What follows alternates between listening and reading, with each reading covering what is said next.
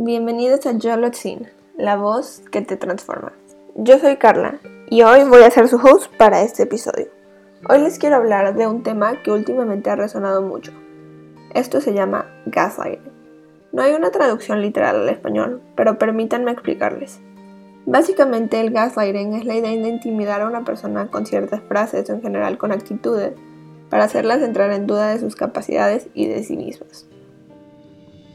Aunque es más común, el gaslighting no solo ocurre entre parejas, puede ocurrir en una relación padre-hijo, de hermanos, de maestro-alumno o incluso en una de amigos. Pero por hoy me voy a enfocar en la primera mencionada, el gaslighting en parejas. Y para explicarles de mejor manera voy a usar una de mis películas favoritas, 10 Things I Hate About You. Pero antes de ello les voy a hablar un poco más de lo que significa gaslighting. Como ya les había mencionado, últimamente se ha vuelto un tema de actualidad. Y hoy, en el mes de la mujer, creo que es bastante importante hablar de ello.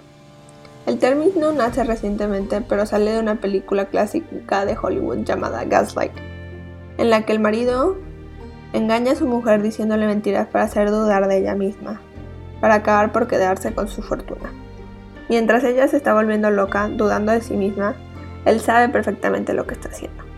Por eso se le refiere a gaslight, a este tipo de manipulación. En Hollywood incluso a veces se glorifica haciéndolo ver como que el hombre se preocupa por la mujer, o viceversa, mas esto no es como lo deberíamos de ver, no es algo que se deba de glorificar.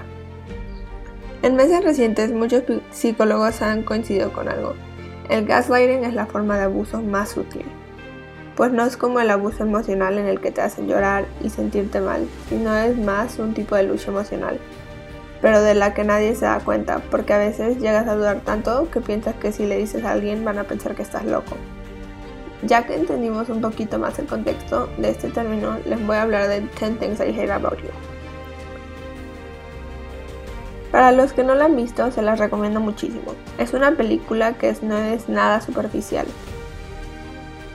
sino todo lo contrario. Se mete a explorar las relaciones y las vidas de diferentes personajes, si la quieren ir a ver, vayan y los veo aquí en un rato. Si ya la han visto, les doy un resumen para regresar a su memoria. Imagínense por un momento una prepa pública en Estados Unidos, en la década de los 90. Muchísimas personalidades y claro, grupitos. Los populares, los jocks, o sea, los que se la viven haciendo deportes, los nerds, que se viven haciendo tarea en la escuela, ese tipo de cosas los hippies, los rockeros, etcétera, etcétera. La película se centra en la vida de dos chicas, Bianca, una de las más populares, inteligentes y perfectas de la escuela, y su hermana mayor, Kat. Todo lo opuesto a ella. Súper antisocial, mala en la escuela y para acabarla todos le tienen miedo. El punto es que Joey, un niño popular, quiere invitar a salir a Bianca, pero como su papá es súper estricto, le dice a Bianca que ella no puede tener novio hasta que Kat tenga novio. Como él sabe cómo es Kat, obviamente piensa que nunca va a tener novio, porque todos le tienen miedo, no tiene más que una amiga, nadie se le acerca. Es entonces que Joey le paga a Patrick Verona, el chico malo de la escuela y el único que no le tiene miedo a Kat para conquistarla y hacerla su novia para que él entonces pueda invitar a salir a Bianca y que se haga su novia. A partir de ahí se desenvuelve toda la historia. Sabiendo un poquito más del contexto, ahora les voy a explicar cómo se presenta el gaslighting en esta película.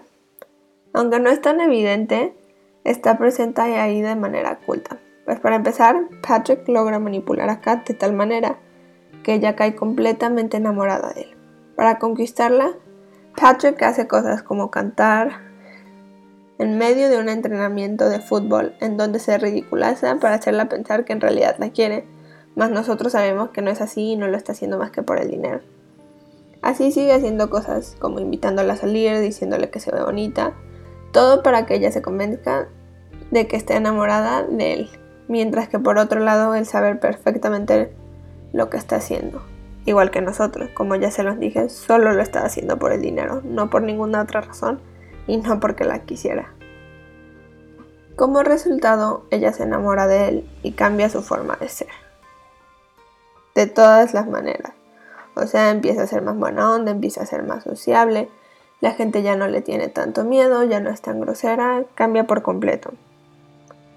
En este momento ella no se está dando cuenta del gaslighting que está sufriendo. Más adelante, cuando ella se da cuenta de que le pagaron por hacer eso, de salirla a invitar y conquistarla, llega a un punto donde está tan manipulada y duda tanto de ella misma que ni siquiera lo odia. Es donde sale el famoso poema de Ten Things I Hate About You y por el que recibe su nombre la película. Y en vez de odiarlo, lo sigue amando, porque ella en su cabeza piensa que en realidad lo ama y que todo ha sido un mal truco cuando en realidad no es cierto. Lo bueno es que al final él se enamora de verdad también y acaban estando juntos. Y aún mejor su hermana ni siquiera acaba con Joey, aquel odioso que propició todo esto para que conquistara a Kat. Pero bueno, ese no es el punto. Aunque esta película acaba de manera feliz, así no es en la vida real.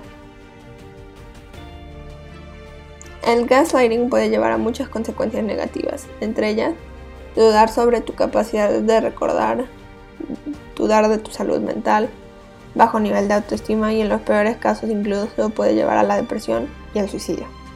Por lo cual no se debe tomar este tema a juego, ya que es muy delicado y en la mayoría de los casos una lucha silenciosa consigo mismo. Pues como ya se los había mencionado, es como que te sientes atrapado dentro de tu cabeza. Piensas que si le dices a alguien van a pensar que estás loco cuando tú probablemente ya piensas que estás loco o loca porque en realidad te lo ha hecho pensar esa persona que te está manipulando para hacer lo que ellos quieren o para lograr algo sin que tú te des cuenta. Les invito a hacer este ejercicio junto conmigo para darse cuenta si están siendo gaslighteados o alguna vez lo fueron. Voy a hacerles 10 preguntas diferentes. Pueden pausar y darse un momento para pensar en su respuesta. Sé muy consciente de lo que estás contestando, porque basado en esto te podemos decir si en realidad has sido gaslighteado, si lo estás sufriendo, y así también cómo te puedes ayudar o cómo te pueden ayudar otras personas. Empecemos. La primera pregunta. ¿Te cuestionas tus ideas o acciones constantemente? Dame su momento, piensen en su respuesta. Si quieren anotarlas, adelante. Segunda pregunta. Te preguntas si eres demasiado sensible muchas veces al día, cuando no lo hacías antes. Dame un momento. Tercera pregunta. ¿Siempre te están disculpando a tus padres, a tu pareja, a tu jefe, a tus amigos, a tus hermanos, incluso a personas que no conoces. 4. Te preguntas por qué no eres feliz, si aparentemente están pasando tantas cosas buenas en tu vida, mas no te sienten de esa manera.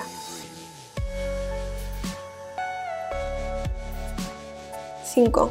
Constantemente ofreces excusas a tus familiares y amigos por el comportamiento de tu pareja para protegerlos sin darte cuenta.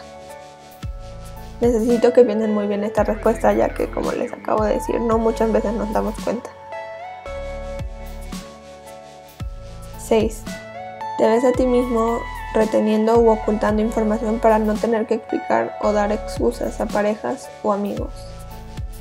Así puede ser como en dónde estabas, con quién saliste, este tipo de cosas.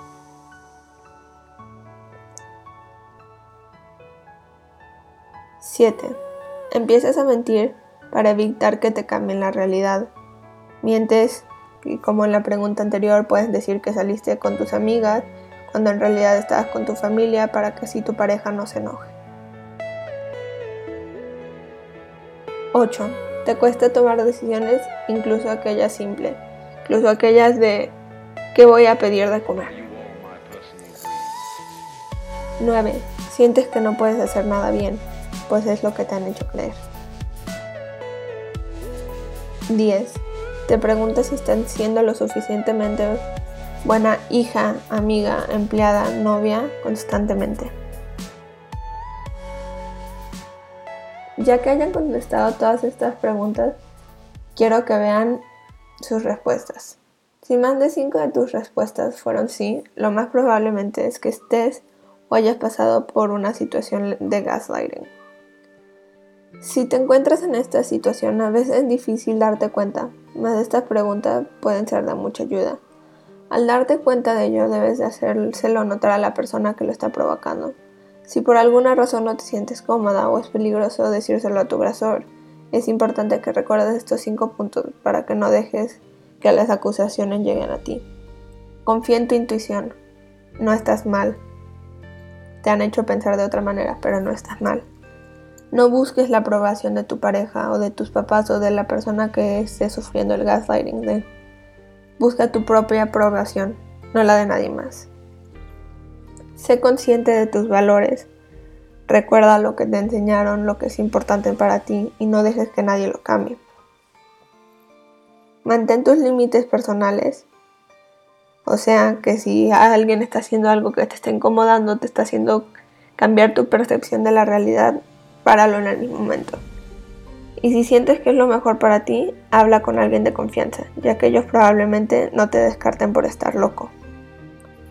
Si aún así no estás cómodo con hablar a alguien de confianza, puedes ir a un psicólogo o si ha llegado a ese punto y es necesario incluso ir a un psiquiatra, no estás mal por buscar ayuda, es lo mejor para ti. El gaslighting es algo terrible, por lo que nadie debería de pasar más es algo que se da cada vez más. Si empiezas a notar alguna de las señales, lo mejor es intentar pararlo lo más pronto posible, ya que de otra forma podemos encontrarnos atrapados en nuestra propia cabeza, sin poder decirle a nadie y enloqueciendo poco a poco. Cuídense mucho y nos vemos pronto. Yolotzin, la voz que te transforma.